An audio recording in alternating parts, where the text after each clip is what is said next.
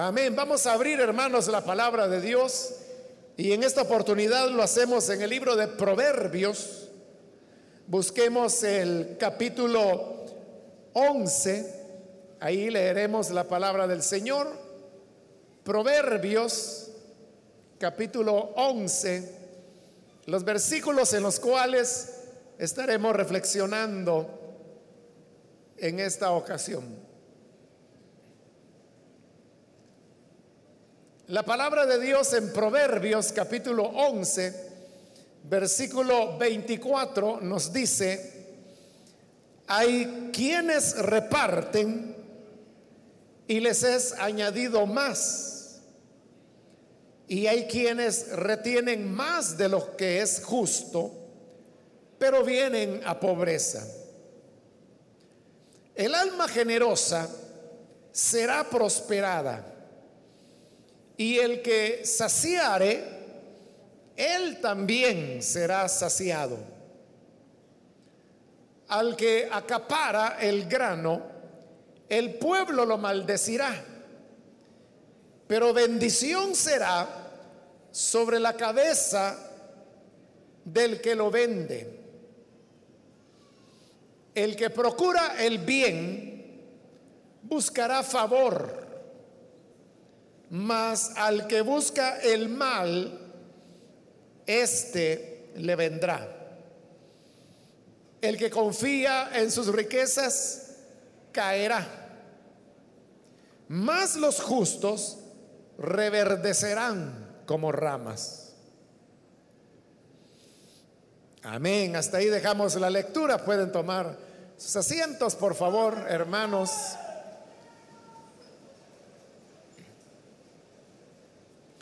En esta oportunidad hemos leído en el libro de Proverbios. Y quiero decirle que los proverbios eran frases cortas, fáciles de memorizar, pero que transmitían alguna enseñanza valiosa, parecido a lo que en nuestra cultura son los los refranes. Los refranes, de igual manera, es algo que son frases cortas, fáciles de, memorizar y que nos dejan una enseñanza que nos va a servir en la vida. Usted conoce refranes en nuestra cultura, como el que dice, en boca cerrada no entra mosca. Es una frase fácil de aprender. De hecho, muchos de ustedes la dijeron antes que yo dijera la segunda parte, pero que tiene una enseñanza. Y la enseñanza es que si uno se limita a andar haciendo comentarios innecesarios, se va a evitar problemas. Es mejor que digan que callada es esa persona, a que digan qué chismosa es esa persona. En la antigüedad existían entonces refranes también que luego fueron coleccionados en este libro que hoy nosotros lo conocemos con el nombre de proverbios. Y los proverbios, igual que los refranes, dije que enseñan verdades, pero que son verdades que el ser humano ha ido adquiriendo con el pasar de, los años, de generación a generación, en base a la observación que las personas hacen de las cosas que suceden en la vida. Y una de las observaciones que el ser humano ha hecho al contemplar la conducta humana y una observación que de seguro también usted la ha hecho es que, por decirlo de una manera fácil, en la vida todo se paga. También por las palabras que el Señor Jesús utilizó en el Evangelio, se le llama la ley de la siembra y de la cosecha. Por lo que dice la escritura, que todo lo que el hombre siembra, lo ciega. Esta verdad, como le digo, no solo se encuentra en la Biblia, estoy mencionando varios pasajes y de hecho los proverbios que leí, todos ellos hablan de la ley de la siembra y de la cosecha. Pero eso es algo que no solamente la gente que lee la Biblia sabe que ocurre, sino que personas que no tienen nada que ver ni con la fe ni con la Biblia, saben que es una verdad que todo lo que el hombre siembra lo cosecha. Obviamente, como ellos no saben la figura de la siembra y de la cosecha que aparece en la Biblia, ellos le llaman de otra manera. Algunos le llaman la ley de la compensación, le dicen. Que significa lo mismo, ¿verdad? Que cuando alguien hace algo, bueno o malo, recibirá su castigo o recompensa y con eso se compensa el universo y por eso se le llama la ley de la compensación. Otros hablan de un concepto que realmente es hindú. El hinduismo eh, pregona la reencarnación y ellos explican los males o los bienes que una persona disfruta en vida relacionándolo con la conducta que esa persona tuvo en vidas anteriores. Si en vidas pasadas una persona hizo el mal, entonces aquí en esta vida le va a ir mal. Siempre pasará hambre, pasará enfermo, etc. Pero si en la vida anterior fue una persona buena, en esta vida le, le irá bien. Por supuesto, la reencarnación no existe por una razón bien sencilla y práctica. Y es que la cantidad de seres humanos que vivimos actualmente en el planeta, que estamos vivos, somos más de 7 mil millones. Y en toda la civilización humana, desde que el hombre es hombre hasta el presente, si usted suma, comenzando desde el primer ser humano que hubo, y de iba contando todos los seres humanos que ha habido en todos los milenios anteriores, no se llega a los 7 mil millones. Entonces, si las personas reencarnan, ¿cómo es que tienen vida más personas que todas las que han existido en la historia de la humanidad? Entonces, esa es una demostración práctica que la reencarnación no existe. Y además, Hebreo dice que está establecido para los hombres que mueran una vez y después la reencarnación, dice, ¿verdad? No, no dice así. Dice, está establecido que mueran una vez y después el juicio, ser juzgados delante de Dios. Pero hablando, le, le, estoy tocando el tema del hinduismo porque de ahí y por el tema de la reencarnación, es que en el hinduismo se, ya, se habla de, del karma. En el hinduismo el karma es esa fuerza que domina el universo y que hace que las personas reciban lo que merecen de vidas anteriores. Entonces la gente que algo ha oído por ahí la palabra, entonces la ha adoptado. Y entonces cuando alguien hizo algo malo y se va y se tropezó, dice, ya vio, es el karma. Porque como no son creyentes, ¿verdad? Lo explican de esa manera. Aunque tampoco están entendiendo el karma, porque el karma no tiene que ver con que si usted hace algo le va a ir mal ahora. No, el karma es que si hizo algo en otra vida, o si está haciendo algo mal en esta vida, en las siguientes le irá mal. Es diferente, ¿no? Pero bien, le menciono esto solo para hacerle ver cómo sea creyente o no, el ser humano conoce el principio que todo lo que hacemos se nos regresa. Y los proverbios, como le dije que he leído, tienen que ver con esa verdad todos. Miremos el primero, en el versículo 24. Hay quienes reparten y les es añadido más. Y hay quienes retienen más de lo que es justo, pero vienen a pobreza. Nos habla en primer lugar de una persona que dice que reparte y le es añadido más. Pero esta persona que reparte, no reparte porque tiene interés y dice, bueno, yo voy a repartir porque así voy a recibir más. No, no lo hace por eso, lo hace, desea repartir porque tiene un corazón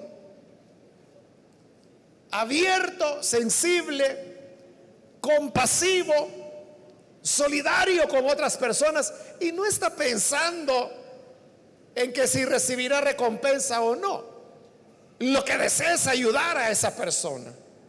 Entonces, cuando esta persona que no espera recompensa, sino que lo hace simple y sencillamente porque lo considera correcto o lo que debe hacer y reparte, entonces la ley de la siembra y la cosecha dice que el que reparte le es añadido más. Dios le bendice y le añade más de lo que ha repartido. ¿Por qué Dios le da más? Porque esa persona ha demostrado ser un buen administrador, una buena administradora. Porque las personas que manejan lo que tienen, sea mucho o sea poco, de manera totalmente egoísta, son las personas que están administrando mal. De eso habla la segunda parte del proverbio. Pero hay otros que no se ponen a pensar, es que lo que tengo a mí me costó. Yo lo logré con mi trabajo y esa es una gran verdad. Nadie tiene sino lo que su trabajo le da. Pero dice, aunque yo lo he ganado, pero esta persona necesita ayuda, necesita apoyo, entonces da al necesitado. Y quien reparte le es añadido más, porque Dios dice, esta persona es un buen administrador. Como administra bien, le asigna más. Vuelve a administrarlo bien, le asigna más. Parecido a José en la tierra de Egipto. Él era un estupendo administrador, primero de las ovejas de su padre, y por eso Dios lo bendice y queda a cargo de las propiedades de Potifar en Egipto, un miembro de la nobleza. Él es fiel en la administración. Entonces Potifar le da mucho más.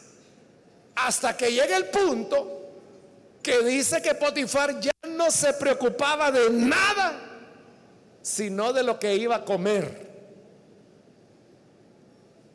Luego José es puesto en la cárcel y al estar en la cárcel también demuestra integridad total en administrar los pocos recursos que había en la prisión, porque las prisiones nadie las quiere, normalmente no asignan mayores recursos, pero José los administró tan bien que de preso se convierte en el asistente del carcelero. Y luego, después de eso, es que se convierte en gobernador de Egipto y salva al mundo, entre ellos Israel. Ahí tiene usted un modelo o un ejemplo de cómo el que reparte, porque es un buen administrador, Dios le va añadiendo más, más, más. Pero yo le aseguro que si José hubiera sido tramposo con las ovejas de su padre, de ahí no hubiera pasado. Pero como fue buen administrador, llegó a ser el administrador de Egipto, la potencia mundial de la época. Ahora, la segunda parte del proverbio, versículo 24, dice, y hay quienes retienen más de lo que es justo, pero vienen a pobreza. Nos habla de personas que retienen más de lo que es justo. Es decir, que sí es justo que de lo que usted recibe retenga algo que es para usted y los suyos. Ahora, ¿qué es lo justo? Lo justo es aquello que llena sus necesidades fundamentales. Alimento, educación, vivienda, su familia, la salud de ellos, porque no es posible que bajo la excusa de que es que yo ayudo a los necesitados, y cuando se le enferma el esposo o la esposa o los hijos, dice, pues ya no tengo, ya lo que podía, ya, ya lo repartí.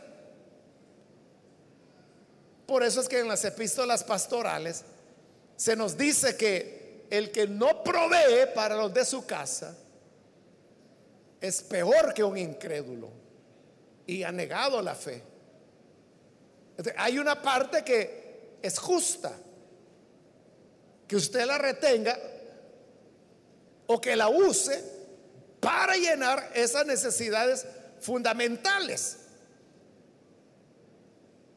Pero cuando lo justo ha sido alcanzado, si uno retiene más de lo justo, ahí es donde ya entra el elemento del egoísmo. Entonces la persona dice, ¿y yo por qué tengo que ayudar a este fulano que nunca pasó de barrendero? ¿Por qué no fue a estudiar? Pues hombre, habría que escucharle la historia, ¿verdad?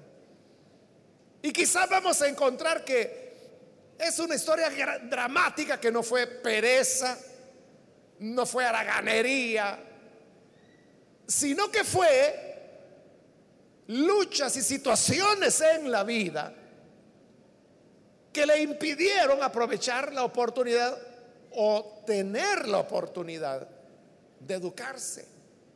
Pero si usted ya tiene lo justo,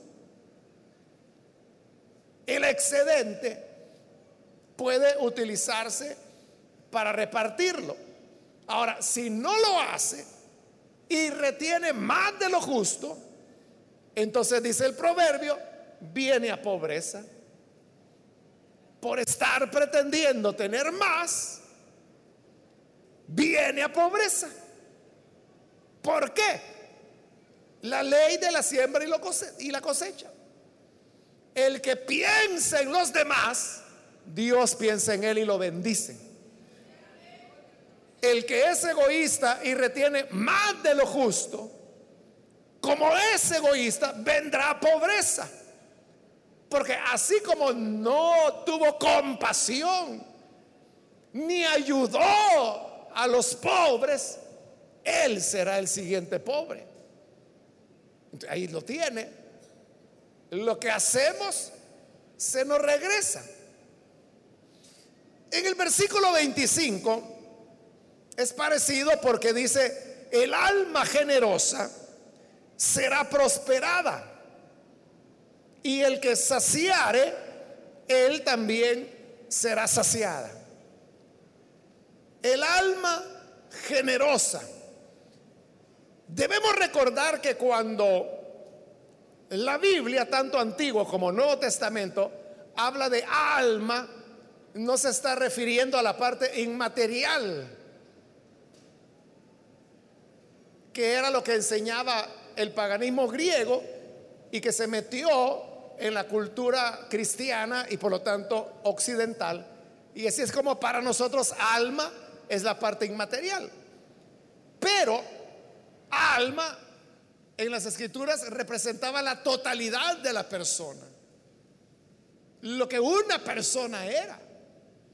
Entonces dice que la persona generosa será prosperada. No se trata, entonces vea, de algo que se le tiene que imponer a la gente por fuera y decirle, usted debe hacer así, debe hacer así. La generosidad es algo que brota del interior de la persona. El que es generoso lo es porque es una un elemento de la personalidad. Que así como uno puede decir, es una persona sonriente, es una persona alegre, es una persona reservada, igual es una persona generosa, es un rasgo de personalidad. Rasgo que se labra en la vida si desde niños se nos enseñó la generosidad o se nos enseñó el egoísmo. Entonces, la persona, o como dice ahí, el alma generosa será prosperada. Por lo mismo, es el principio de la siembra y la cosecha. El que es generoso es el que da. Generoso como Dios es generoso. Dios es tan generoso que hace salir su sol sobre buenos y sobre malos. Dios es tan generoso que hace que su sol alumbre sobre todos los seres humanos, hasta los que lo niegan y blasfeman de él.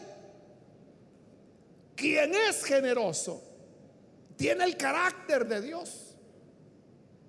Y por ser generoso, será prosperado. Dios le bendecirá.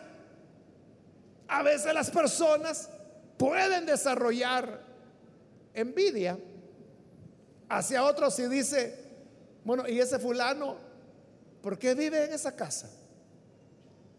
Si ese no merece esa casa, yo debería tener esa casa. ¿Y ese fulano por qué anda ese carro? No lo merece, yo debería tener ese carro usted ve nada más cómo la persona ha sido prosperada. Solo ve la prosperidad. Pero lo que no ve y no sabe es la historia que llevó a esa persona a la prosperidad que ahora tiene. ¿Y cuál es esa, esa, esa historia? Es la historia de ser generoso de sembrar, de dar. Nadie que sea egoísta para manejar las cosas egoístamente tendrá la bendición de la prosperidad. Porque es al alma generosa a la cual Dios prospera. Y la segunda parte del versículo 25 dice, y el que saciare, él también será saciado. Ahí está claro, ¿verdad? Lo que haces se te hará. Si tú sacias, es decir, das de comer al hambriento, tú serás saciado. Y tú dices, no, es que yo no tengo necesidad que nadie me dé nada. Yo, gracias a Dios, tengo lo necesario. Por ahora. Pero como otro refrán de la gente dice, la vida da vueltas. Y dice algunas personas, los que están abajo, mañana estarán arriba. Y los que están arriba, mañana estarán abajo.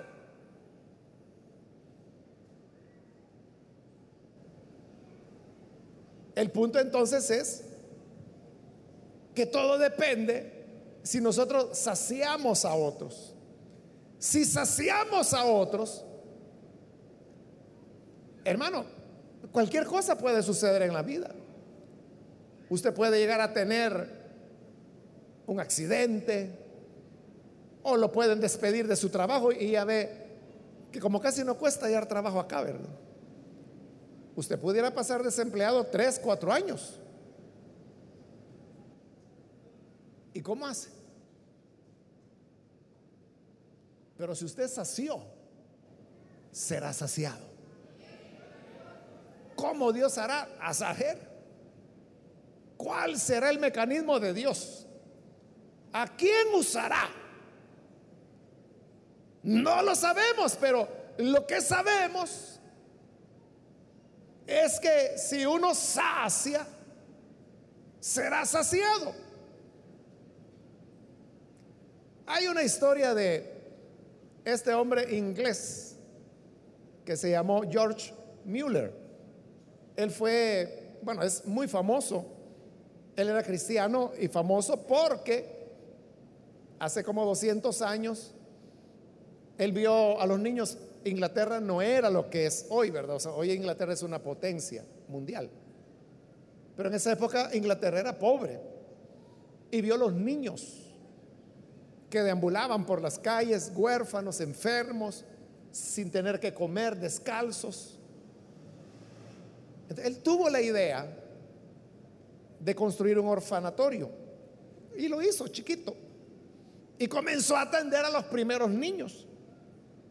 Pero luego fundó otro, y luego otro, y luego otro, y cada vez eran más grandes. Él llegó a fundar orfanatorios donde cabían miles de niños. Y todo lo hacía por la fe. Él no tenía dinero. Simplemente confiaba que Dios iba a proveer lo necesario para alimentar a esos niños. Y hay un episodio de, de su vida que se cuenta porque él vivía en los orfanatorios con los niños. No había nada para comer. Pero no le podía decir a los niños, miren, no hay comida para este día. Entonces, él lo que hizo fue que en la mañana los despertó a todos, los mandó a bañarse, se sentaron en las mesas del comedor, que eran muchas mesas, y él pidió a los ayudantes que a cada niño le pusieran un plato. Por supuesto estaba vacío.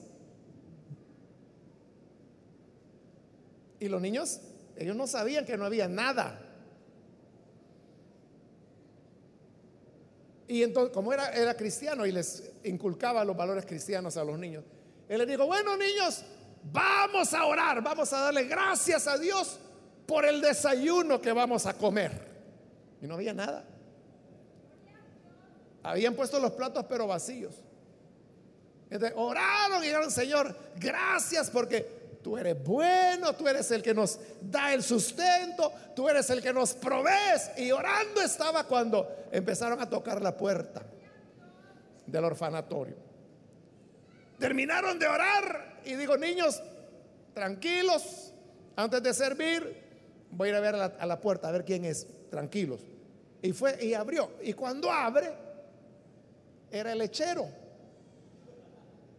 Y entonces le dice, señor Müller, fíjese que llevaba mi leche a vender y se me le rompió el eje a la carreta justo frente al orfanatorio. En todo lo que la reparo, estoy hablando de hace 200 años que no había refrigeración. La leche se me va a arruinar. Entonces, en lugar de que se pierda y dado que estaba frente al orfanatorio, se la voy a regalar para los niños. Y así hubo desayuno esa mañana. Esa es una historia de cantidades que usted puede leer. Busque un libro, una biografía de George Mueller y ahí va a encontrar muchas de esas experiencias. Pero ¿De qué nos habla eso? De la verdad del Proverbio 25. El que saciare será saciado. El que saciare será saciado. Él daba, ayudaba a los niños. Era una obra de caridad, si usted la quiere llamar así. Dios le, le proveía. Llegó el momento en que él construyó el orfanatorio más grande el de Aldersgate se llamaba, la ciudad donde lo construyó. Entonces, en el orfanatorio de Aldersgate había capacidad para seis mil niños, aparte de todos los que ella tenía. Y le daba de comer a todos diariamente, sin tener nada.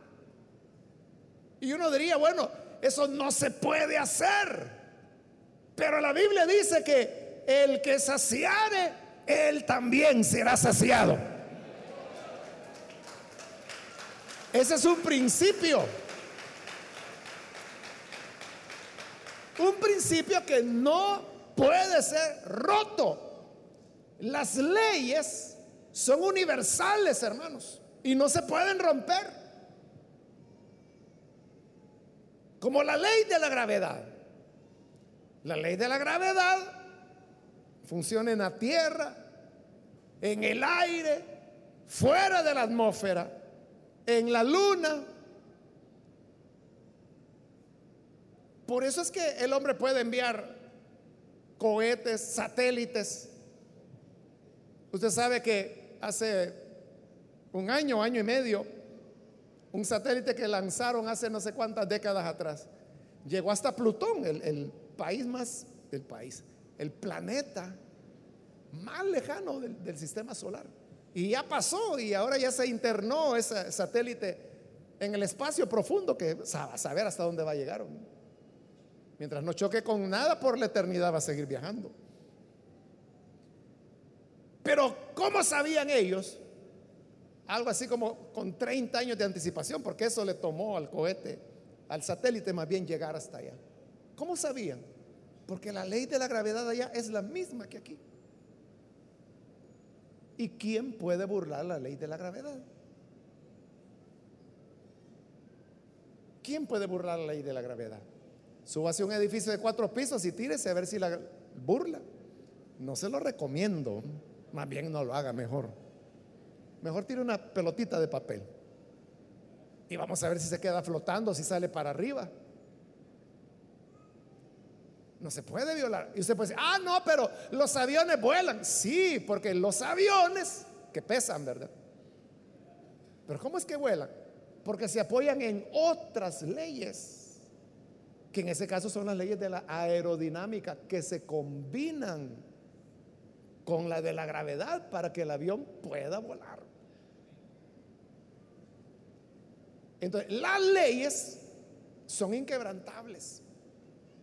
Es inquebrantable que el alma generosa será prosperada y que el que saciare él también será saciado. Eso no falla, hermano. Es que no puede fallar. Es un principio universal y eterno. Pero voy rápido y paso al 26. Dice, al que acapara el grano, el pueblo lo maldecirá. Aquí hablamos de los acaparadores, ¿verdad? Que de vez en cuando aparecen. Principalmente cuando los inviernos son malos. Como el año pasado, ¿verdad? Que casi no hubo invierno aquí en nuestro país. Escaseó el grano. Entonces, ¿qué, hizo, qué hicieron algunos vendedores? Acapararlo, esconderlo. Y decir, no hay grano. Entonces lo que valía un dólar hoy va a costar tres. Uy, pero qué caro. Pero no hay. Y si hay, lo que pasa es que estaba acaparado. Entonces por eso dice, que al que acapara el grano, el pueblo lo maldecirá. Es el mismo principio, lo que hace este harán. ¿Por qué la persona se vuelve acaparadora? Porque quiere aprovecharse del pueblo, quiere asaltarlo sin arma por medio de, acaparar el alimento. Entonces, como él se está burlando del pueblo, el pueblo lo maldecirá. Pero hay otros que hacen lo contrario. Dice, bueno, no hay grano, entonces saquemos todo lo que hay en bodega para que toda la gente, o la que más que se pueda, pueda tener. Por eso dice, bendición será sobre la cabeza del que lo vende. Porque el pueblo va a decir, mientras otros están acaparando y triplicando el precio, este lo está dando al mismo precio de siempre y está sacando todo lo que tiene en bodega. Lo van a bendecir. ¿Pero por qué? Porque Él está bendiciendo al pueblo al permitirles grano en medio de una escasez. Es el mismo principio. Lo que hacemos se nos regresa. Versículo 27. El que procura el bien buscará favor mas al que busque el mal, este le vendrá. La persona que anda, hermanos, buscando hacer el bien, hacer lo correcto, encontrará muchos favores, muchos favores en el camino. La NBI lo traduce así, el que madruga para el bien haya buena voluntad. Si una persona tiene como meta hacer algo bueno, el bien, encontrará buena voluntad en las personas. Encontrará buena voluntad, encontrará favores, porque su intención es hacer el bien. Entonces un día tendrá que hacer un trámite porque tiene un proyecto para hacer el bien en una comunidad, por ejemplo. Y le toca ir con, con la alcaldía y cuando llega, dice, oiga, fíjese que yo vengo por este trámite. Ah, hermano, ¿cómo no? Y dice, bueno, ¿y esta persona? Y disimuladamente, mire, ¿y usted? ¿Es creyente? Claro, hermano, que no me conoce. Sí, pero lo que pasa es que solo estaba queriendo refrescar. ¿Y a dónde va? Allí, a Elín, allí donde usted. Venga, le voy a ayudar. Y encuentra favor. Y le hacen el favor y dice, mire, este tipo de trámite aquí, hermano, se tarda unos tres meses, pero yo voy a hablar con el jefe para que se lo saque ya. Y va y se lo hace. Vayando buena voluntad. ¿Por qué? Porque quiere hacer el bien. El que quiere hacer el bien, Dios le va preparando el camino, le va abriendo las puertas. Pero ¿qué pasa con el que quiere hacer el mal? Dice, el que busque el mal, eso le vendrá. Anda buscando hacer el mal, lo va a hallar, pero para él. Puede andar diciendo, hoy sí que me voy a pasear en este fulano. En usted mismo se va a pasear. Como en otro proverbio dice, que el que cava hoyo caerá en él. Usted mismo se va a ir en el hoyo que cavó. Por eso nuestro corazón tiene que ser siempre puro. Y termino con el 28. El que confía en sus riquezas caerá. Mas los justos reverdecerán como ramas. No, no, sé si leyó la noticia esta semana de este millonario que vivía en la India, que tenía tanto dinero que se mandó a hacer una camisa de oro y los botones eran brillantes. Creo que 165 mil dólares costaba la camisa, algo así. Hecha de hilos de oro. ¿Y qué le pasó? Lo mataron. Porque su confianza está en las riquezas. El que confía en sus riquezas caerá. Pero el justo no cae, sino que va reverdeciendo. Podrá estar en la situación más pobre, más limitada. Pero como la rama va reverdeciendo y reverdeciendo. Así como esas plantitas que usted a veces dice, no, yo creo que esta plantita ya se me murió. La voy a ir, seguir regando solo por si acaso. Y ahí está usted todos los días regándola. Y llega su hijo y le dice, papá, ¿y para qué está regando eso? Se tiene como tres semanas de muerte. No, pues solo, tal vez. Y allá, como a la quinta semana, comienza a reverdecer. Y comienza a salir la hojita.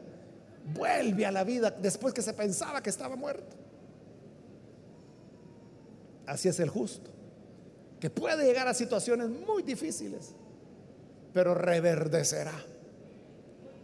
En tanto que el que confía en sus riquezas caerá. Estos proverbios entonces nos enseñan esa verdad que como le digo es inquebrantable. Hermanos, de esto nadie puede escaparse. Nadie podemos escapar. Igual que no podemos escapar de la gravedad. Hay un dicho popular de la gente, otro refrán que dice, todo lo que sube tiene que bajar. Claro, si esa es la ley de la gravedad. Eso Newton lo dijo hace 500 años. Claro, con fórmulas matemáticas. Pero entonces la gente lo hizo más simple. Y dijo, todo lo que sube tiene que caer. Y así es, ¿verdad? Y nadie puede escapar a eso. Nadie puede escapar tampoco a estos principios. Que Dios nos ayude entonces a ser generosos y a no retener más de lo justo. Y la bendición del Señor será sobre nosotros. Vamos a orar, vamos a cerrar nuestros ojos. Y quiero invitar, si hay con nosotros amigos o amigas que todavía no han recibido al Señor Jesús como su Salvador, mas si este es su caso, yo quiero invitarle para que no deje pasar el día de hoy para recibir al buen Salvador. Alguna persona que por primera vez necesita venir para entregarle su vida al Señor puede ponerse en pie ahí en el lugar donde se encuentra, con toda confianza. Ahí donde usted está, póngase en pie para que podamos orar por usted. No podemos escapar a lo que día a día vamos sembrando. Nuestras acciones, nuestras palabras, nuestros sentimientos, nuestras conductas. Es una siembra diaria.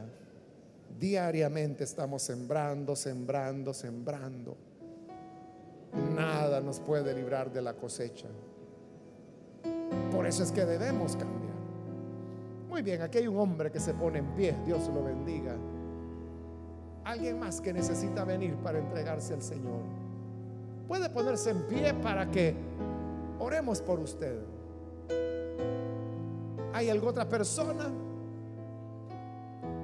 Yo le animo para que no desaproveche la oportunidad. Necesita el Hijo de Dios, póngase en pie. Comencemos a sembrar en generosidad. Comencemos a saciar. Comencemos a planear en hacer el bien. Y usted verá cómo en su vida comenzarán a aparecer los favores. Personas que le mostrará buena voluntad para esos proyectos de bien que usted tiene. más puede ponerse en pie, por favor? Si es primera vez, yo le animo, no deje pasar la oportunidad. Muy bien, aquí hay una joven, Dios la bendiga, bienvenida. De este lado hay otro hombre que pasa, Dios lo bendiga, bienvenido. Alguien más que necesita pasar, póngase en pie. Acá hay un niño también que está pasando, bienvenido quiero ganar tiempo y aprovechar y abrir la invitación para aquellos hermanos o hermanas que se han alejado del Señor. Recuerde que el camino de alejamiento se cosecha, pero hoy puede venir y pedir perdón. En aquel otro niño, bienvenido. De este lado hay otra persona, Dios la bendiga, bienvenida. Alguien más que necesita pasar, póngase en pie. Venga, acérquese. Queremos orar por usted. Hoy es su tiempo, su momento para recibir al buen Salvador. Muy bien, aquí hay un joven, bienvenido. ¿Alguien más? Voy a finalizar la invitación, pero si hay alguna otra persona que necesita venir al buen Salvador, póngase en pie y aproveche porque esta es ya la última invitación que hice. Póngase en pie para que le incluyamos en esta oración. Venga rápidamente que esta ha sido ya la última invitación que hice.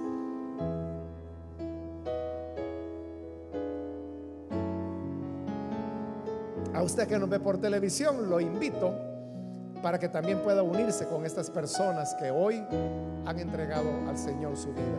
Entréguesela a usted también. Únase con nosotros en esta oración. Señor, te damos las gracias por las personas que están aquí al frente, como también aquellas que a través de televisión, radio o el medio que tú permitas, están, Señor, ahora escuchando y abriendo sus corazones a ti, porque llegan a comprender que la ley de la siembra y la cosecha no se puede romper donde quiera que estemos, donde quiera que vayamos, nos alcanzará. Cambie estas vidas. Hoy vienen humillándose. Tú has dicho que el que se humilla será exaltado. Perdónales. Dales una experiencia de transformación. Que puedan, Señor, amarte, servirte. Que cada día de su vida permanezcan siempre fieles a ti.